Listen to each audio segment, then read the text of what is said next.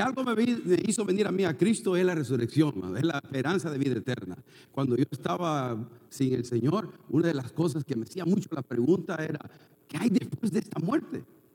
Todo se acaba. Y por esa razón, de eso que yo no sentía la certeza, la certidumbre de qué iba a acontecer después de que yo muriera, me, me llenaba de desesperanza, me llenaba de enojo, me llenaba de falta, sin propósito, mi vida estaba vacía. Me recuerdo ir a, a un parque ahí en la ciudad de Bell, donde me parqueaba a llorar, a llorar de enojo, con un vacío profundo en mi corazón. Y me recuerdo, ¿por qué? ¿Para qué estoy aquí? ¿Quién me puso acá? Y si muero, ¿a dónde voy?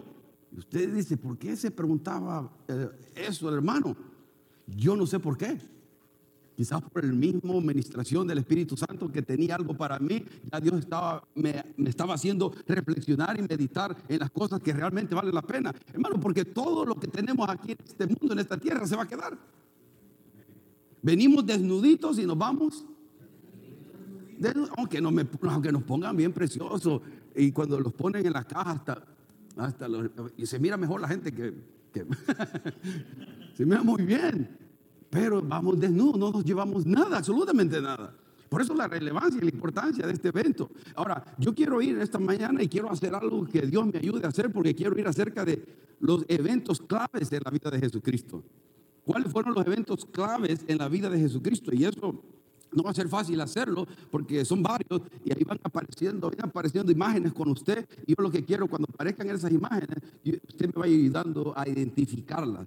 Pero hoy quiero hacer esa reseña de esos eventos y esos pasajes bíblicos. Les voy a decir. En casa quizás usted puede pararlo e ir a los versículos, no van a aparecer ahí, pero voy a ir diciéndolo, lo- dónde están esos eventos que vamos a ir mencionando. Esa reseña de esos eventos que, en la cual todos esos eventos comienza con el nacimiento, va a terminar con la, bueno, mejor no digo porque voy a decir lo que quiero que, que reco- que reconozcan e identifiquen, pero vamos a, iniciar por ahí, por, en, en el nacimiento de Jesucristo, para llegar a la confirmación con el sello de que Jesucristo es Dios, la resurrección, como el día de hoy. Eso es lo que quiero, porque Jesucristo al resucitar de los muertos mostró que Él era el Mesías, el Salvador del mundo, el Dios Todopoderoso, el Creador del cielo y de la tierra, que con su poder, de su palabra, Cristo puso el orden donde había desorden y removió las tinieblas e hizo la luz. Eso es el Dios que resucitó de los muertos. Ahora, en su primera visita, en la primera visita venida aquí a Cristo, fue visita porque fue visita, pero la venida, la primera venida aquí a la tierra, Cristo dividió la historia. Usted va a la escuela y, los cono- y nos dicen antes y después de Cristo. O Cristo es una figura histórica.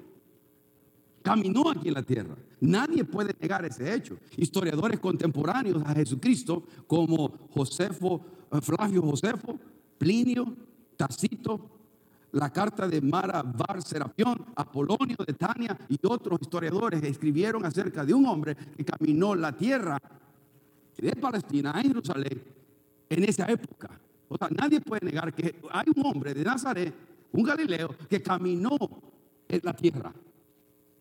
Ahora, que ahora lo reconozcan como, como Señor y soberano, como Dios, como el Mesías, como el Hijo de Dios, es otra cosa. Pero nadie puede negar que, se- que caminó ese hombre aquí en la tierra.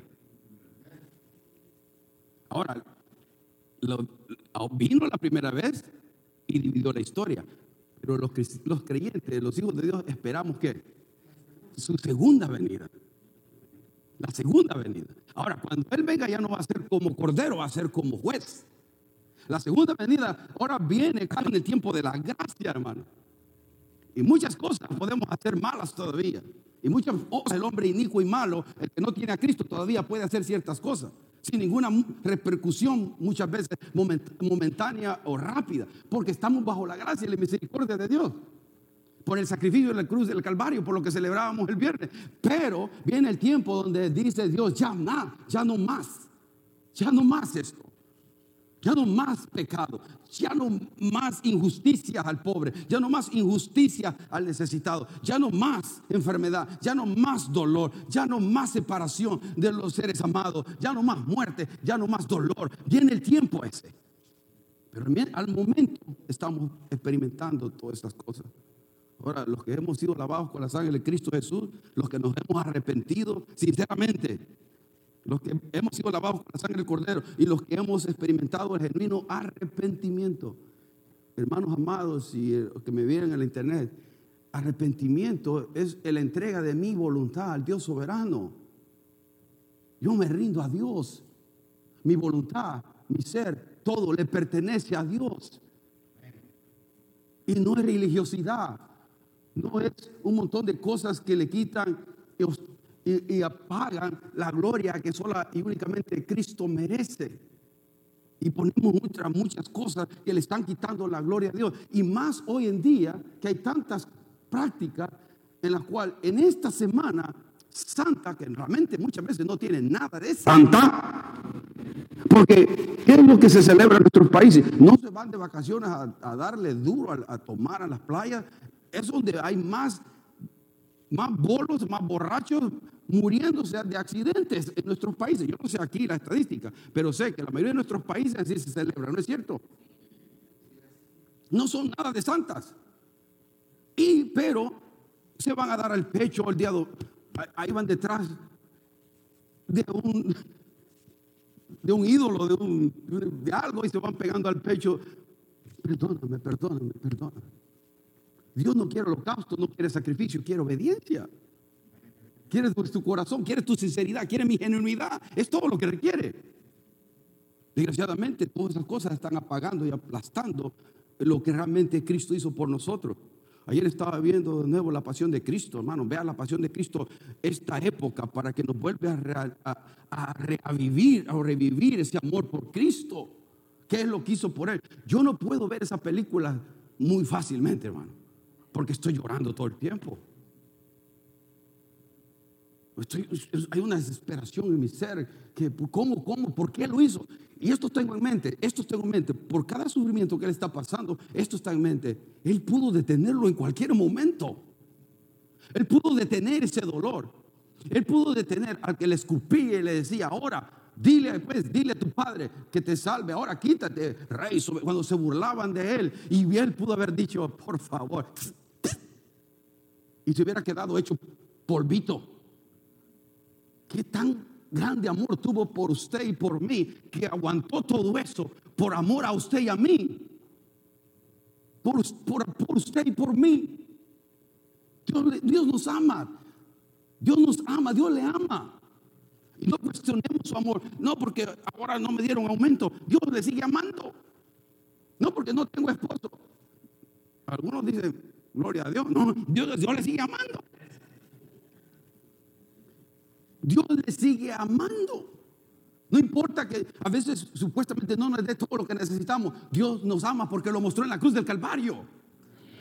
Hermano, enamorémonos del Señor. Enamorémonos del Señor. Démosle gracias a Dios. Veamos sus cualidades, sus caracteres, sus virtudes. Analicemos a Dios cómo Él se conduce. Analicemos a Él cómo quiere que Él sea yo, esposo, esposa, hijo. ¿Cómo Él quiere que yo me conduzca? ¿Cómo Él quiere que yo me maneje como empleado, como empleador, como dueño de negocio, como enfermera, como doctor, como mecánico, por lo que sea que Dios me llame, por eh, abogado o lo que sea? Yo me, yo me debo a Cristo Jesús. Y debo trabajar. Y todo lo que hago debe ser para la gloria y la honra de Él, porque Él me mira todo lo que hago. Ahora, toda esa redención es posible, la redención del hombre, del hombre pecador es posible, porque primeramente pasó esto. Y usted me dice, ¿qué es esto? Y no sé si va a aparecer ahí. ¿Qué es este? El nacimiento.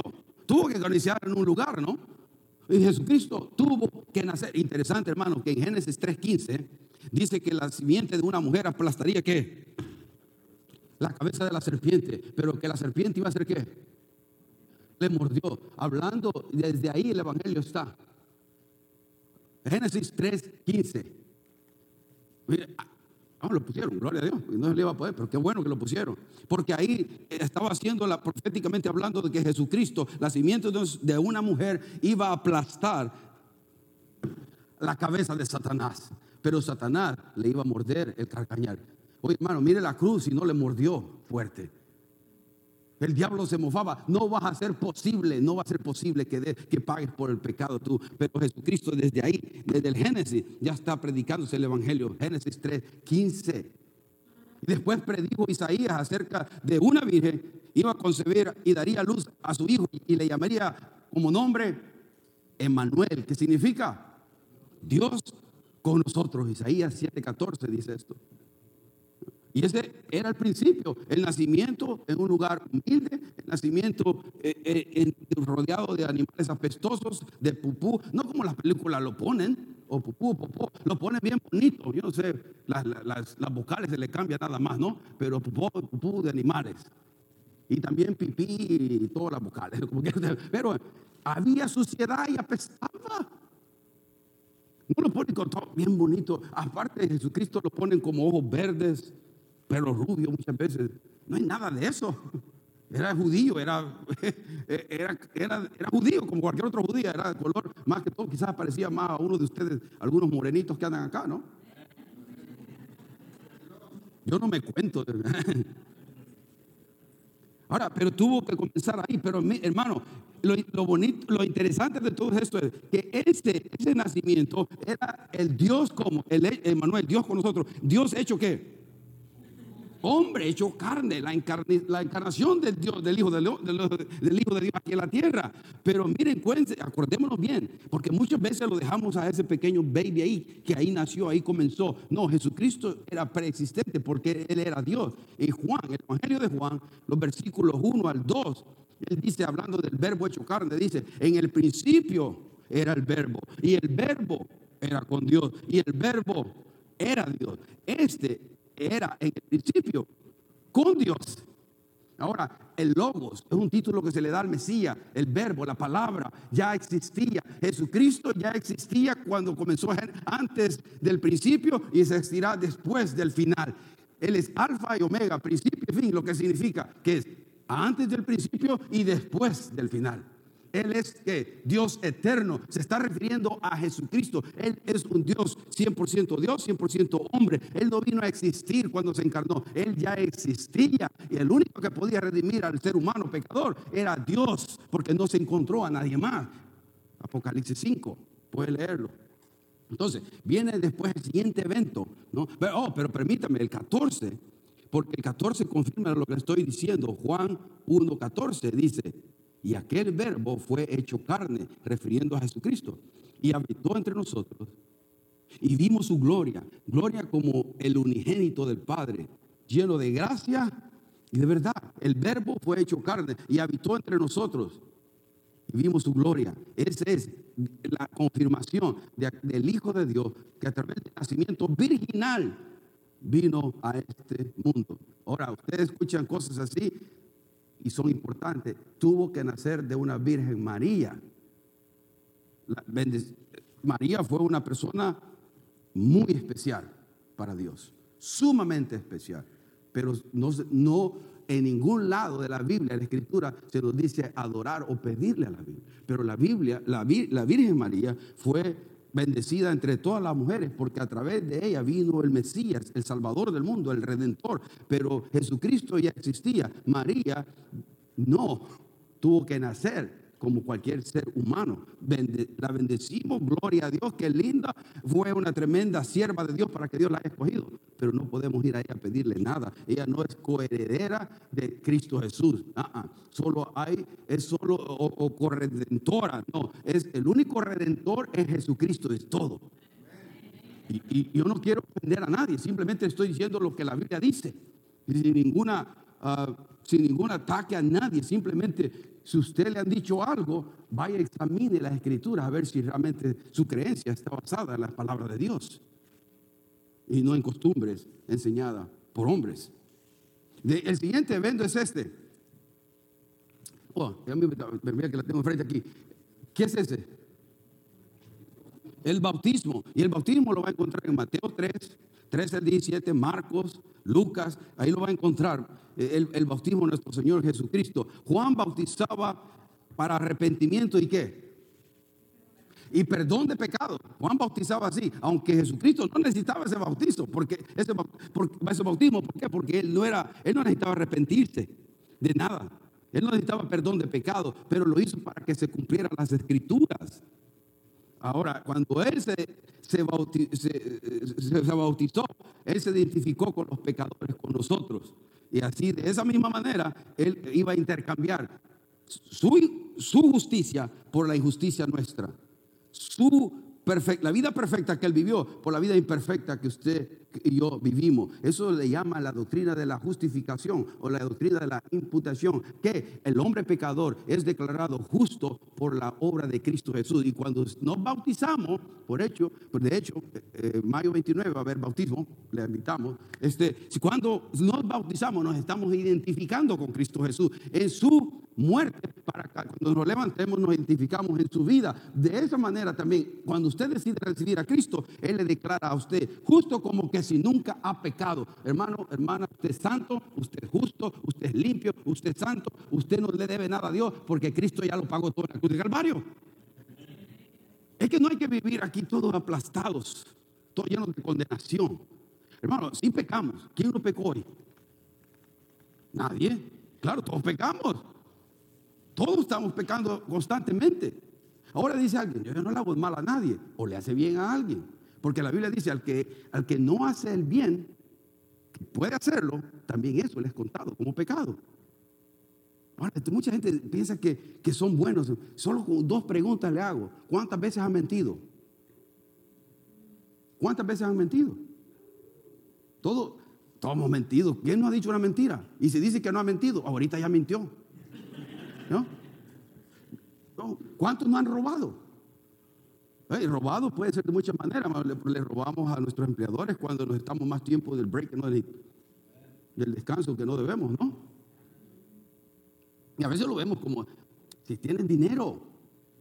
¿no? pero estamos robando, es robar, estamos robando el tiempo. Es dinero. Si me dan 10 minutos, yo tengo que estar 15, no 10, ¿no? Es tiene que ser igual, 15, lo que me dan. Ahora, eso es porque estamos pecando. A veces lo hacemos hasta justificándonos a nosotros. No, lo hacemos, todos somos pecadores. Ahora, por eso esa justicia de Cristo la necesitamos puesta en nosotros, porque somos malos. Por cuanto todos pecamos, estamos destituidos de la gloria de Dios. Y solo en Cristo Jesús podemos tener eso. Y el bautismo, Él lo hizo para identificarse con nosotros y ser obediente al Padre y identificarse con, con nosotros los pecadores. El otro, el otro evento que viene es el primer, ay, ya lo dije. Pero ¿qué es, ¿qué es eso? Bueno, comencé a decirlo, pero ¿qué es eso? Pero ¿qué es, qué es lo, ¿cuál es el primer milagro? El agua se convirtió en vino. Es el primer, interesante que Jesucristo hizo su primer milagro. ¿En dónde? Una boda. Ahora muchos dicen, no era vino, era agüita, era jugo de uva, era vino, hermano. Era vino. Y era vino del bueno. Sabroso. O sea, usted puede comer una pasta o un vinito, no, se va a venir el mundo afuera. Y si usted no puede, y si fue alcohólico, mejor, mejor ni lo haga, porque va a agarrar zumba. Pero alguien tiene la libertad de hacerlo. Si, si Cristo en una boda convirtió el agua en vino, Ahora, no, él no estaba endorsando la borrachera, pero él no, no estaba diciendo, no te puedes tampoco. Si lo estaba diciendo porque no miraba nada malo que hubiese en una celebración un poquito de vino. Ahora, ahora lo que estoy diciendo, y ahí podemos hacer un estudio larguísimo de estas cosas de no solo del vino, sino del baile y otras cosas, para tener una, una, opinión balanceada y equilibrada de esto. Pero el énfasis que quiero que vea es que Jesucristo convierte el agua en vino y de esa manera Él demuestra que Él es el Dios todopoderoso, que tiene poder sobre los elementos de la tierra.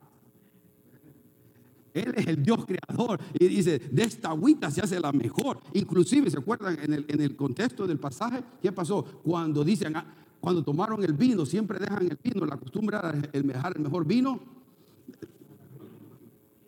Primero, pero estos han dejado el mejor vino para último, no, porque ya les había acabado y lo que hizo Jesucristo fue convertir el agua en vino y, era el mejor. Y cuando aquello lo hicieron así, esto me, parece y me sabe celestial.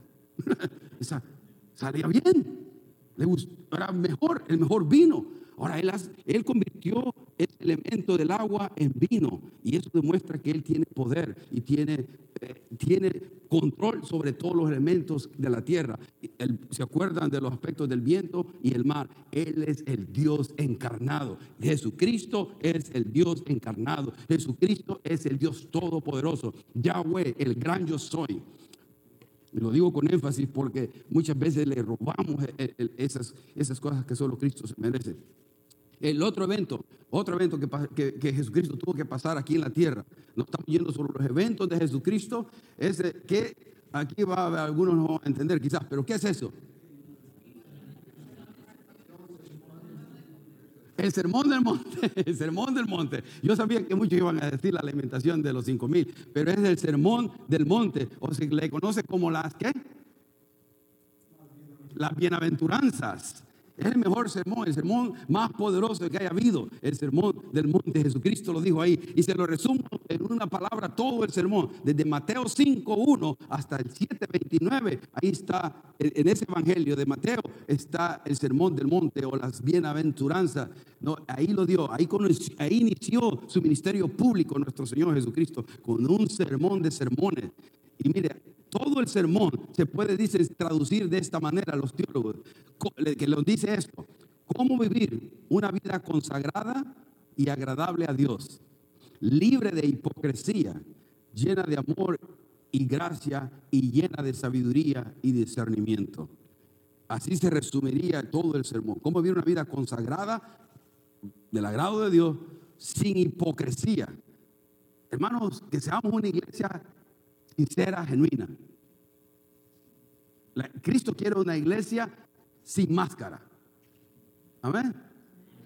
Y que nosotros podamos recibir a las personas tal y como son, con nuestras, con sus fallas y recibirlas con amor. ¿Quién no tiene fallas aquí, hermano? ¿Quién no tiene una sangre pesada, iba a decir yo, pero ¿quién, quién no cae mal a algunos? ¿O quién nos cae mal? Todos tenemos fallas de personalidades. A ver, uno piensa que yo le caigo bien a todas las personas. Yo pienso que yo le caigo bien a todas las personas, pero le aseguro que aquí y otros que me están viendo, yo, yo no le caigo bien a alguien. Se lo aseguro. Y alguien dice, chaparro ya lo, tolero, ya no lo aguanto. No se calla. Que habla tanto. no, yo se lo aseguro. Todos, todos todos tenemos errores, démonos gracia. Seamos sinceros con Dios, seamos sinceros entre nosotros, nuestras relaciones, pero que seamos genuinos. Y eso, el sermón del monte enfatiza esa relación con Dios con una sinceridad. Venir a Dios, venir al Señor genuinamente, sinceramente, sin hipocresía, sin fingimiento. Si estoy mal, estoy mal. Estoy fallando, estoy fallando, Señor, ayúdame. Es bueno reconocerlo. Me acuerdo mi, mi, cuñado Bernardo, cuando recién se convirtió hace ah, casi 25, 26 años ya, cuando él, venía del estilo de homosexual, del homosexualismo, y me acuerdo que él se paraba a dar testimonio y todos nos quedábamos fríos en la iglesia. Porque él decía, ahora tuve una tentación y tuve deseo de, con ese hombre, me atrajo ese hombre. Wow, pero Dios me dio la victoria. Un hombre se subió a mi carro después del trabajo y daba detalles y me quiso seducir. Y yo le dije, no, ya no soy yo ese hombre, ya no soy ese, yo soy hijo de Dios. Y todos nos quedamos fríos, hermano, porque este tipo de sinceridad no estamos acostumbrados. Pero ¿qué pasaría? Qué lindo que alguien se para aquí, hermano, oren por mí, porque yo estoy viendo pornografía. Señor, hermano, oren por mí porque yo tengo envidia y enojo en mi corazón. Hermano, oren por mí porque yo estoy mal. No tengo, confianza en Dios. Oren por mí. Si Dios ya lo sabe, hermano. Dios ya lo sabe. Por eso el sermón del monte es algo que nos confronta con, con nuestro corazón, a la raíz del problema, que es nuestro corazón. Que Dios nos ayude a vivir una vida sincera delante de Dios. Y decir, yo, yo necesito ayuda, primeramente de Dios. Y segundo, necesito de mis hermanos que me ayuden en oración. Y cuando alguien venga y le diga algo a usted de ese índole, de esa clase, usted no le caiga, ay hermano, pero ¿qué hemos estás permitido eso? Voy a orar para que ahorita te caiga un rayo. No, dar gracia y misericordia y apoyo y amor. Y vamos a salir de esto. En el poder del Señor, vamos a salir de esto. No te des por vencido. Vamos, estamos juntos en esto. Vamos a orar por esto. Voy a estar contigo cuando quieras. Y, mostrar amor y gracia para eso. El sermón de monte nos ayuda a todo esto, hermano. De ahí viene el segundo evento, me tengo que mover. Que es la alimentación. ¿Qué es? la alimentación de los cinco mil. ¿no? Los cuatro evangelios cubren esto. Mateo, Marcos, Lucas y Juan cubren este, este milagro de la alimentación de los, de, los cinco mil. Que Jesucristo de cinco panes y de dos peces, pececillos, ¿no? O dos peces, creó lo suficiente para que comieran, se dice más o menos, algunos, los evangelios dicen más de cinco mil personas. Ahora, Mateo añade que además había mujeres y niños. Y los cálculos llegan más o menos a que fue una multitud de aproximada de 20 mil personas. O sea, con cinco panes, cinco panes y dos pececillos comieron alrededor de 20 mil personas. ¿Qué le dice eso de su Dios? ¿Qué le dice a usted su Dios? Que es milagroso, poderoso, ¿ah? que es proveedor que es su proveedor, que es mi proveedor. Dios es un Dios proveedor que va a velar por nuestras necesidades, por nuestras necesidades. Recuérdese, no por todos los lujos que queremos, pero para nuestras necesidades Dios nos va a dar. Nos va a dar ropa, techo, nos va a dar comida, nos va a dar lo que necesitamos. Hermanos, aquí comemos bien, nadie tiene hambre. Yo los miro a usted bastante. Bueno, están bien, se, miran rellenitos y no bonitos. ¿No? Yo estoy bajo el concepto de los, de los tiempos de antes, no como ahora, que los modelos son flaquitas. Antes las modelos, las modelos eran bien rellenas, hermano. Por ahora nos quieren poner modelos bien flacas, con los huesos aquí. No, hermano, eso no, Pero, lo que, ¿por qué no decimos esta expresión juntos? Se la, se la, digo y después lo dijimos todos, lo, dijimos, lo vamos a repetir todos juntos, unícenos a una voz. Si Dios alimentó a cinco mil, puede alimentar mi familia. Si Dios alimentó a cinco mil, puede alimentar mi familia. Uno, uno, dos, tres. Si Dios alimentó a cinco mil, puede alimentar mi familia. Y en la familia está incluido usted, ¿no? Usted va a comer, Dios nos va a proveer porque Dios es un Dios proveedor. La segunda, o el, siguiente evento es este, hermano. El siguiente evento que Jesucristo pasó al pasar de la tierra, mientras estuvo aquí en la tierra, en esos 33 años y algo que él en la tierra, le pasó esto. ¿Qué es esto? La transfiguración, ¿no? la metamorfosis, que, la revelación que tuvo Jesucristo con sus discípulos de quién realmente era Él. Irradiaba de Él, irradiaba de Él gloria, irradiaba de Él el poder. Se, se le paró al lado quién? Moisés y Elías, el dador de la ley, es uno de los más grandes profetas al lado para corroborar, decir, este, y salió una voz que dijo, este es el Hijo de Dios, hacer lo que Él dice. Ahora, hermano, Moisés, Elías y la voz de Dios que dice, reafirma en la transfiguración que Jesucristo es el, Mesías, el redentor esperado por, el pueblo israelita, el pueblo judío, que hasta el, día de hoy muchos no lo han reconocido, pero para nosotros que ya lo hemos reconocido, le vemos a Él como el Dios. Pero en ese momento Dios estaba corroborando a sus discípulos en el momento que al que tenían enfrente era Dios en carne. Era Dios en carne. Por eso les digo que cuando Él está sufriendo, yo me acuerdo de estas cosas, yo estoy sabido de que Él en cualquier momento truena los dedos y se, todo se termina ahí. Pero no lo hizo por amor a usted y por amor a, mí. Ahora, el, otro, el otro evento que pasó es este. A ver si lo identifican. ¿Quién es?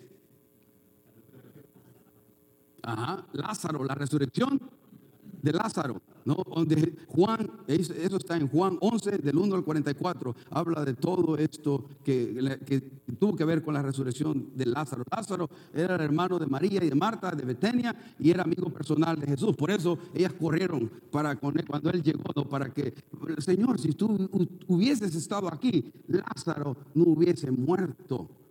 Pero Jesucristo dijo, tranquilas, tranquila María, tranquila Marta, él no ha muerto ¿Cómo que no ha muerto? Sí, no ha muerto, solo descansa, duerme, ¿no? Porque él sabía lo que iba a hacer.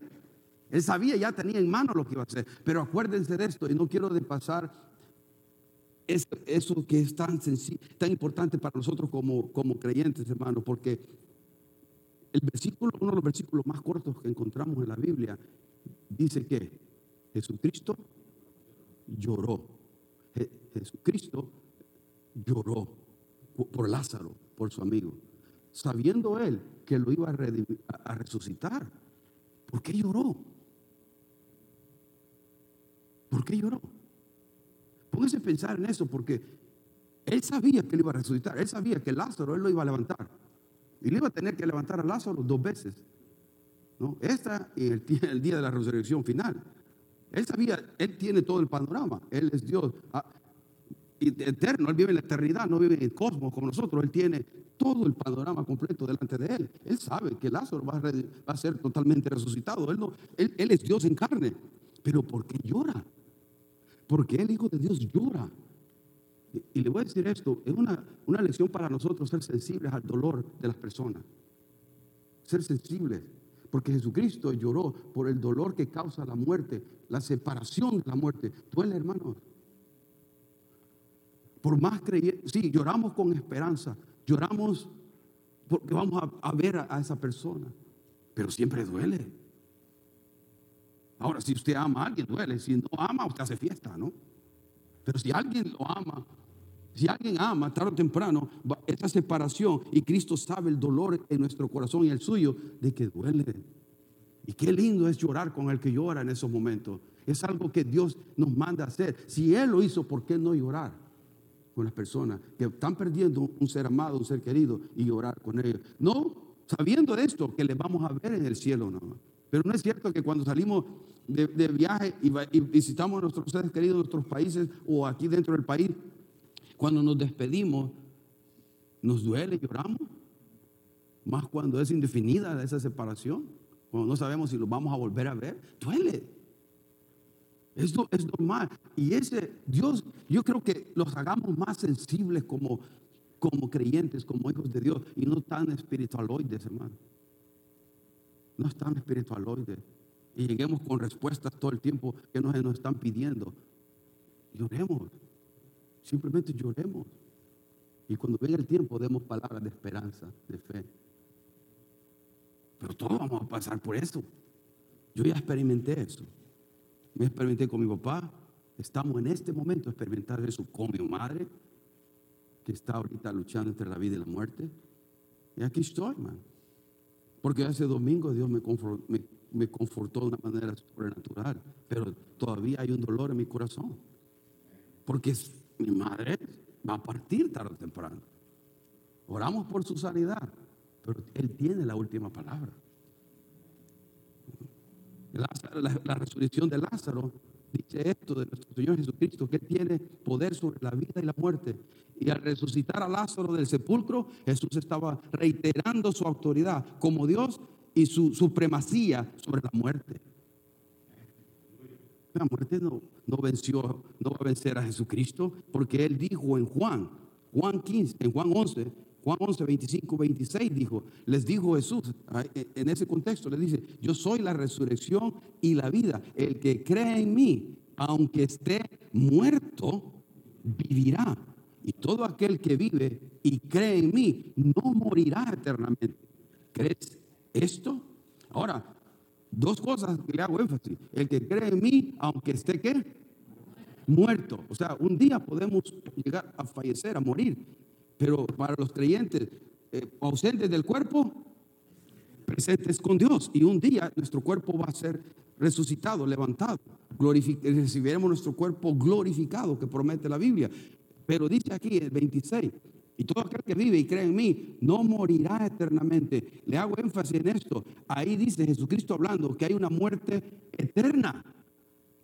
Y no es una muerte eterna sin conciencia. Eh, va a estar muriendo por la eternidad con conciencia de dolor. Eso declara el crujir y llorar, eh, el crujir de dientes y el, lloro, el clamor que va a haber. Porque gente dice, yo tuve la oportunidad de entregarme a Cristo y no lo hice y se van a arrepentir en el infierno, sufriendo en el infierno por la eternidad. Pero dice, el que cree en mí, el que pone su confianza en mí, en la obra que yo hice en la cruz del Calvario y el hecho que cree que yo resucité de los, muertos, no morirá eternamente. Pero para eso le pregunta a Jesucristo, ¿crees esto? Y mucha gente ha hecho mofa de eso. O lo hace y le quita el valor a los santos y eso es profanar. Profanar es quitarle a los santos lo que merece ser santo, limpio y, que merece a Dios. Pero qué linda esperanza, hermano, que, diga Jesucristo, yo soy la resurrección en la vida. Wow, nadie de nosotros puede decir eso, pero Jesucristo dice, yo soy la resurrección en la vida. Y tú crees en mí, hey, aunque estés muerto, vas a vivir. y ya no morirás eternamente, sino que vivirás eternamente. Tendrás la vida eterna de ahora y para siempre. Es que la vida eterna usted ya la tiene. Si tiene Cristo Jesús, ya, ya tiene la vida eterna, hermano. Por eso cuando usted me mire aquí o en otra iglesia, en otro lugar, aquí la cajita, ¿no? Y me estén velando, no estoy yo ahí, hermano. Y usted no va a estar en la caja tampoco. Estamos ausentes, presentes con Dios. Vamos al a, la gloria, al cielo, a estar con Dios inmediatamente. Esa es nuestra esperanza, hermano. Aquí todo se, aquí todo se va a quedar. Todo se va a quedar. hermano, por eso la importancia de poner la, énfasis en la relación es importante. Su relación con Dios, su relación con sus seres amados. Dígale constantemente que les ama, que les amamos, que les ama, que son importantes para su vida. A los hijos les dicen a sus padres, los padres a los hijos, a sus parientes, digámosle que les amamos. Digámosle, porque no sabemos cuándo el Señor nos, llama a su presencia. El otro, el otro evento es este. Hace poco estábamos mencionando esto, ¿no? ¿Cuál es ese? Ok, eh, eh, el domingo de Ramos, o lo llaman, la, es la entrada triunfal a Jerusalén. Ese está en Mateo 21, Marcos, Lucas y Juan. Los cuatro evangelios cubren este, este evento, la entrada triunfal de Jerusalén, como se conoce, el domingo de Ramos, domingo de qué?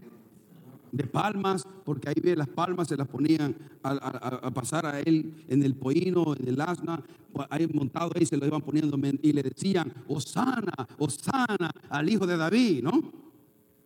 Rey, y le decían de todo. Pero era la misma gente más tarde que iba a decir, crucifícale, crucifícale. Liberen a Barrabás, el asesino, y, mata y crucifica a Jesucristo, al inocente, al justo. Increíble, la misma gente. Y eso lo celebramos el, domingo pasado, así como comienza que se conoce como esta semana, Holy Week o la Semana Santa, que separamos para esta, recordar estas cosas, conmemorar y celebrar estas cosas. La otro evento es este, hermano. ¿Qué es este, este evento? Voy a cerrarlo porque quiero llegar a lo que quiero llegar. ¿Ah? La última cena, ¿no? Interesante que la última reunión que tiene tan conmovedora de Jesucristo con sus discípulos, que estaban discutiendo delante, él ya está a punto de dar su vida por nosotros. Es la última cena, está compartiendo por última vez lo que simbolizaría su cuerpo y su sangre. Está celebrando ahí. Y, y los discípulos están pensando, ¿quién va a ser mayor y más grande en tu reino? ¿Quién va a ser mayor? ¿O Juan o Pedro? ¿O Santiago o Jacob? ¿Quién va a ser el más grande en tu reino? Oye, hermano, no dice eso mucho de nuestros corazones. Estamos pensando, ¿quién es más importante? ¿Julanito o Sutanita? ¿Menganito o Y totalmente irrelevante eso Desgraciadamente, esa es la, actitud de los discípulos, puede ser algo que nos podemos identificar, que nosotros siempre queremos ser número uno, número uno. Pero Jesucristo, en lugar de corregirlo, agarró un poquito de agua, una, una toalla y le lavó los pies a sus discípulos. Si el gran Dios hoy, el creador del cielo y la tierra, se humilla de tal manera que agarra un poquito, un poco de agua y una toalla y comienza a lavarle los pies cochinos a los discípulos. Hey, tenés hongos, man. polvosos, hermano. Imagínate cuánta tierra tiene entre los dedos, hermano. Sí, ahí se caminaba puro polvo, pura tierra. No como usted con zapatos y nosotros aquí, ¿no? Bien bonitos. Ahora, aún con zapatos, me costaría lavar los pies a algunos de ustedes. O sea, ¿verdad? A veces si algunos le... talco, talco. Pero miren, la cosa es que el Hijo de Dios nos da un ejemplo a nosotros, sus seguidores hoy, sus discípulos, para los que, para que, que hagamos eso, que sirvamos a nuestro hermano y que lo hagamos recíprocamente, que nos mi hermano es mayor que yo, yo le lavo los pies a mi hermano, es una actitud del corazón humilde. Tú eres más importante que yo. Tú eres más, yo te los lavo con gusto. Ahí, todo el, el callo que tiene, sacarle brillo. Con amor. el, gran yo, el gran yo soy está haciendo eso, hermano. Esa es la actitud del corazón ponerle a, otros, eh, animar a otros, entusiasmar a otros y decirle cuán importantes son. Ahora, ese evento, después de la Santa Cena, y ahí el enemigo, eh, Jesucristo enfrenta, a, Judas que después se fue a, ahorcar por, ser, estar siendo oprimido y, ah, por, los, ah, ah, por los demonios. Llega este evento también que me impacta de una manera increíble, hermano. Este próximo evento es donde la oración en el jardín de Getsemaní. Ese evento también lo ocurre en los cuatro evangelios. Ese momento de nuestro Señor Jesucristo, esa angustia, esa agonía que el Señor estaba sufriendo ahí. Los cuatro evangelios lo marcan. Mateo 26, 36 al 56. Marcos 14, del 32 al 50. Lucas y Juan lo, lo puede ver en la Biblia ahí después. Después de la, de la cena que él tiene, vienen y vienen a recogerlo aquí al huerto del Getsemaní y se lo llevan preso. Pero en ese momento, hermano, en ese momento, Lucas, el médico, es el único que describe de esta manera lo que Jesucristo estaba experimentando en eso. Y ahí está en su pantalla. Y se le apareció un ángel del cielo para fortalecerle en ese momento. Y estando en agonía, oraba más intensamente y era sudor como grandes gotas de sangre que caían hasta la tierra. La transpiración de nuestro Señor eran como grandes gotas de sangre. La mezcla de sangre y sudor, por, debido o causada por la extrema angustia, tensión que él estaba sufriendo, que estaba teniendo en ese momento.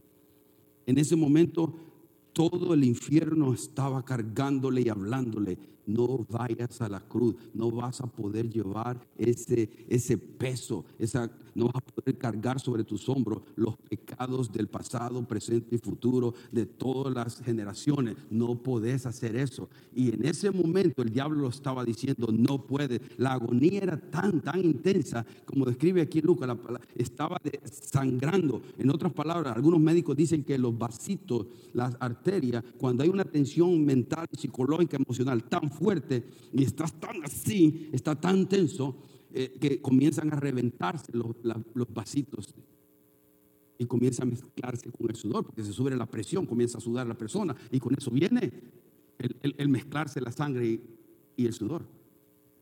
Y ahí fue la primera victoria, porque así debemos orar nosotros. ¿Qué le dijo Jesús? ¿Qué, qué oró Jesucristo al Padre? En ese momento, si es posible, pasa de mí esta copa. Le estaba diciendo, Señor, ¿no habrá otra manera? ¿No habrá otra manera de no ir a la cruz, de no sufrir, de no pasar por todo esto? ¿No habrá otra manera? Pero ahí dijo, pero que no se haga mi voluntad, sino la tuya. Que no había otra manera, y él lo sabía. No había otra manera de redimir al pecador que tener que pasar por todo el sufrimiento que pasó. Otra vez le recomiendo, mire la pasión de Cristo de nuevo. Mírela, porque le va es una, de las mejores películas que he visto, que, está más en, congruente con lo, el, contexto bíblico. Entonces, eso Él lo estaba haciendo por usted y por mí. Y nosotros también. Si tiene usted una petición, hermano, si tiene usted una petición, agonice también en petición y súplica con el Padre. Pero dígale, Señor, al final de cuentas, hágase tu voluntad y no la mía. El, segundo, el otro evento que pasó es este, hermano. Ya vamos llegando. Es este. Hay dos, hay dos cosas. La crucifixión y cuál? Y la sepultura. Y eso también, todos los, todos los evangelios cubren la crucifixión y la sepultura.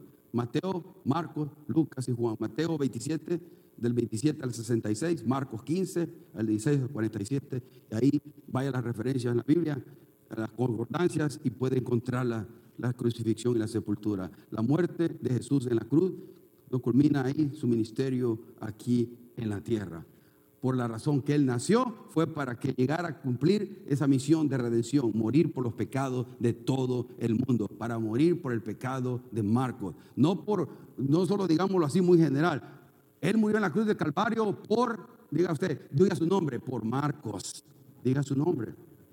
Murió por usted, personifíquelo, aplíquese. No murió por, sí, murió por el mundo, sí, pero murió por mí. No, por eso yo les digo muchas veces, murió por mí. Yo, el, el, más pecador de todos los hombres aquí, quizás soy yo el primero. Yo tengo que reconocer eso. Aquí no hay ninguno bueno. Y no es el primero que pueda levantar la, tira la primera piedra, el que es inocente. El que esté libre de pecado, levante una piedra y tírela. Nadie puede hacer eso. Aquí estamos solo únicamente para celebrar esa muerte, esa sepultura que terminó con la culminación de la gran, del triunfo final de Jesucristo en la resurrección. Pero Jesucristo ahorita, Él nos dice que nos ama y lo dice en Juan 3, 16 al 18, dice, porque de tal manera amó Dios al mundo que ha dado a su Hijo unigénito para que todo aquel que en Él cree no se pierda, mas tenga vida eterna. Porque no envió Dios a su Hijo al mundo para condenar al mundo, sino para que el mundo sea salvo por Él. El que cree, el que en Él cree, no es condenado pero el que no cree ya ha sido condenado porque no ha creído en el nombre del unigénito Hijo de Dios. Ahora, mire hermano, cuando Cristo murió en la cruz del Calvario, algo precioso pasó. Hubo un terremoto cuando Él dijo, ah, ah, Padre, en, en tus manos encomiendo mi espíritu. Murió, expiró, dice la Biblia, y hubo oscuridad por tres horas y la tierra se sacudió. Y cuando hubo ese terremoto en el lugar santísimo, lo que dividía el lugar santísimo de todo el resto del lugar, del tabernáculo, la, ¿cómo se llama? La, el velo se rompió de arriba abajo, como indicando que ahora hay acceso directo a la presencia de Dios por su muerte y crucifixión. Ahora usted y yo tenemos acceso directo a la presencia de Dios por la sangre de Cristo, por el sacrificio de Cristo Jesús. Ahora no hay nada que usted pueda decir, no es que yo pequé. No, usted tiene acceso directo. No que no sea que yo soy bueno no, o malo, no. Él tiene acceso directo. Yo le pagué a mi hijo para que comenzara a aplaudir. No, gloria a Dios por la verdad, porque eso es verdad, no aplaude a mí, aplaude a la verdad que se dice. Y termina con este hecho, hermano, este hecho, lo que celebramos hoy, ¿no? Que es la resurrección, que es la tumba vacía, ¿no? Cristo no está ahí. Ahora, hermano, algún día voy a traer un estudio acerca de, todas las creencias, que, las teorías que inventan para de que para negar el hecho de que Jesucristo no está ahí, que su cuerpo no está ahí. Hay cada estupidez que se oye que requiere más fe creer a eso que las teorías que crean.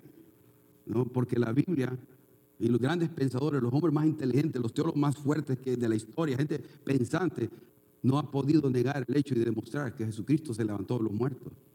De hecho, hermano, ¿qué pasó con los discípulos, sus seguidores, cuando al momento de su muerte, al, momento que él estaba siendo bofeteado y que estaba siendo burlado y que todo el mundo se le hizo atrás, sus más, los, seguidores, sus discípulos, los más cercanos, inclusive hasta Pedro, no querían nada ver con él.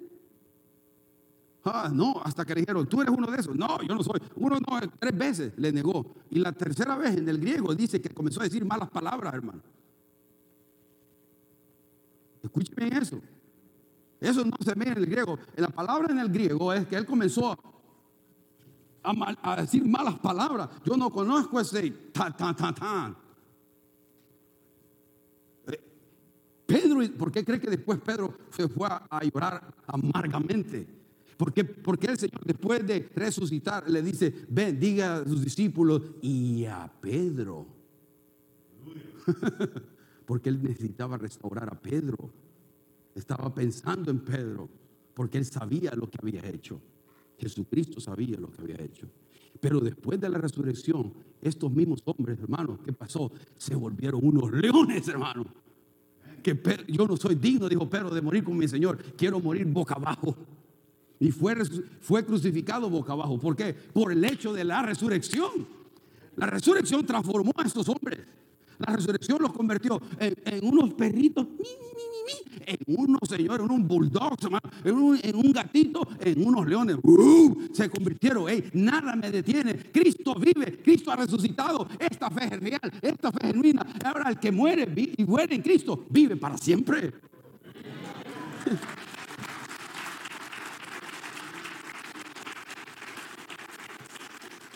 Aleluya, hermano. Yo, yo, yo, no sé por, usted por qué me entusiasmo, porque creo que es verdad. Porque no creo que es mito ni historia. Porque creo que es cierto. Y porque creo que si esto no es cierto, yo me muero. Porque no tendría esperanza de vida. Debo y tengo que creerlo. Porque si no esto es cierto, de balde estamos aquí. En balde estamos acá. Si algo espero es tener mi cuerpo glorificado, donde mi cuerpo ya no esté más batallando con el pecado, con la maldad, con la iniquidad. Si algo espero es ser libre de lo malo completamente y poder glorificar a Dios en todo.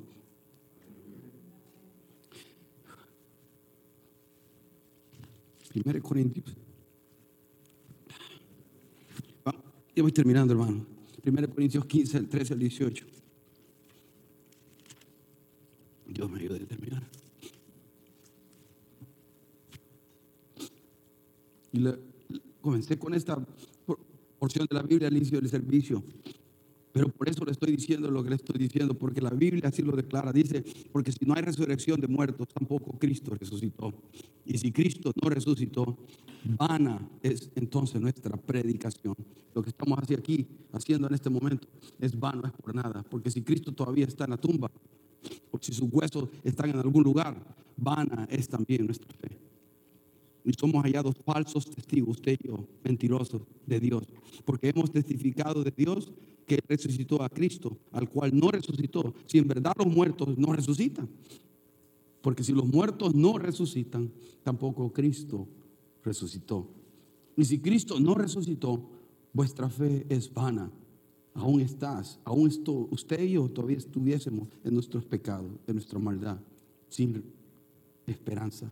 Entonces también los que durmieron en Cristo perecieron y perecen ahí en morir eternamente y para siempre. Ahora, terminamos con dos cosas más rápidamente. Ah, porque Cristo sí, Cristo resucitó y se le presentó, perdón, a más de 500. Se le presentó a los hombres del camino de Manús, a Emmaus. Se le presentó a muchas personas, lo vieron resucitado y vivo.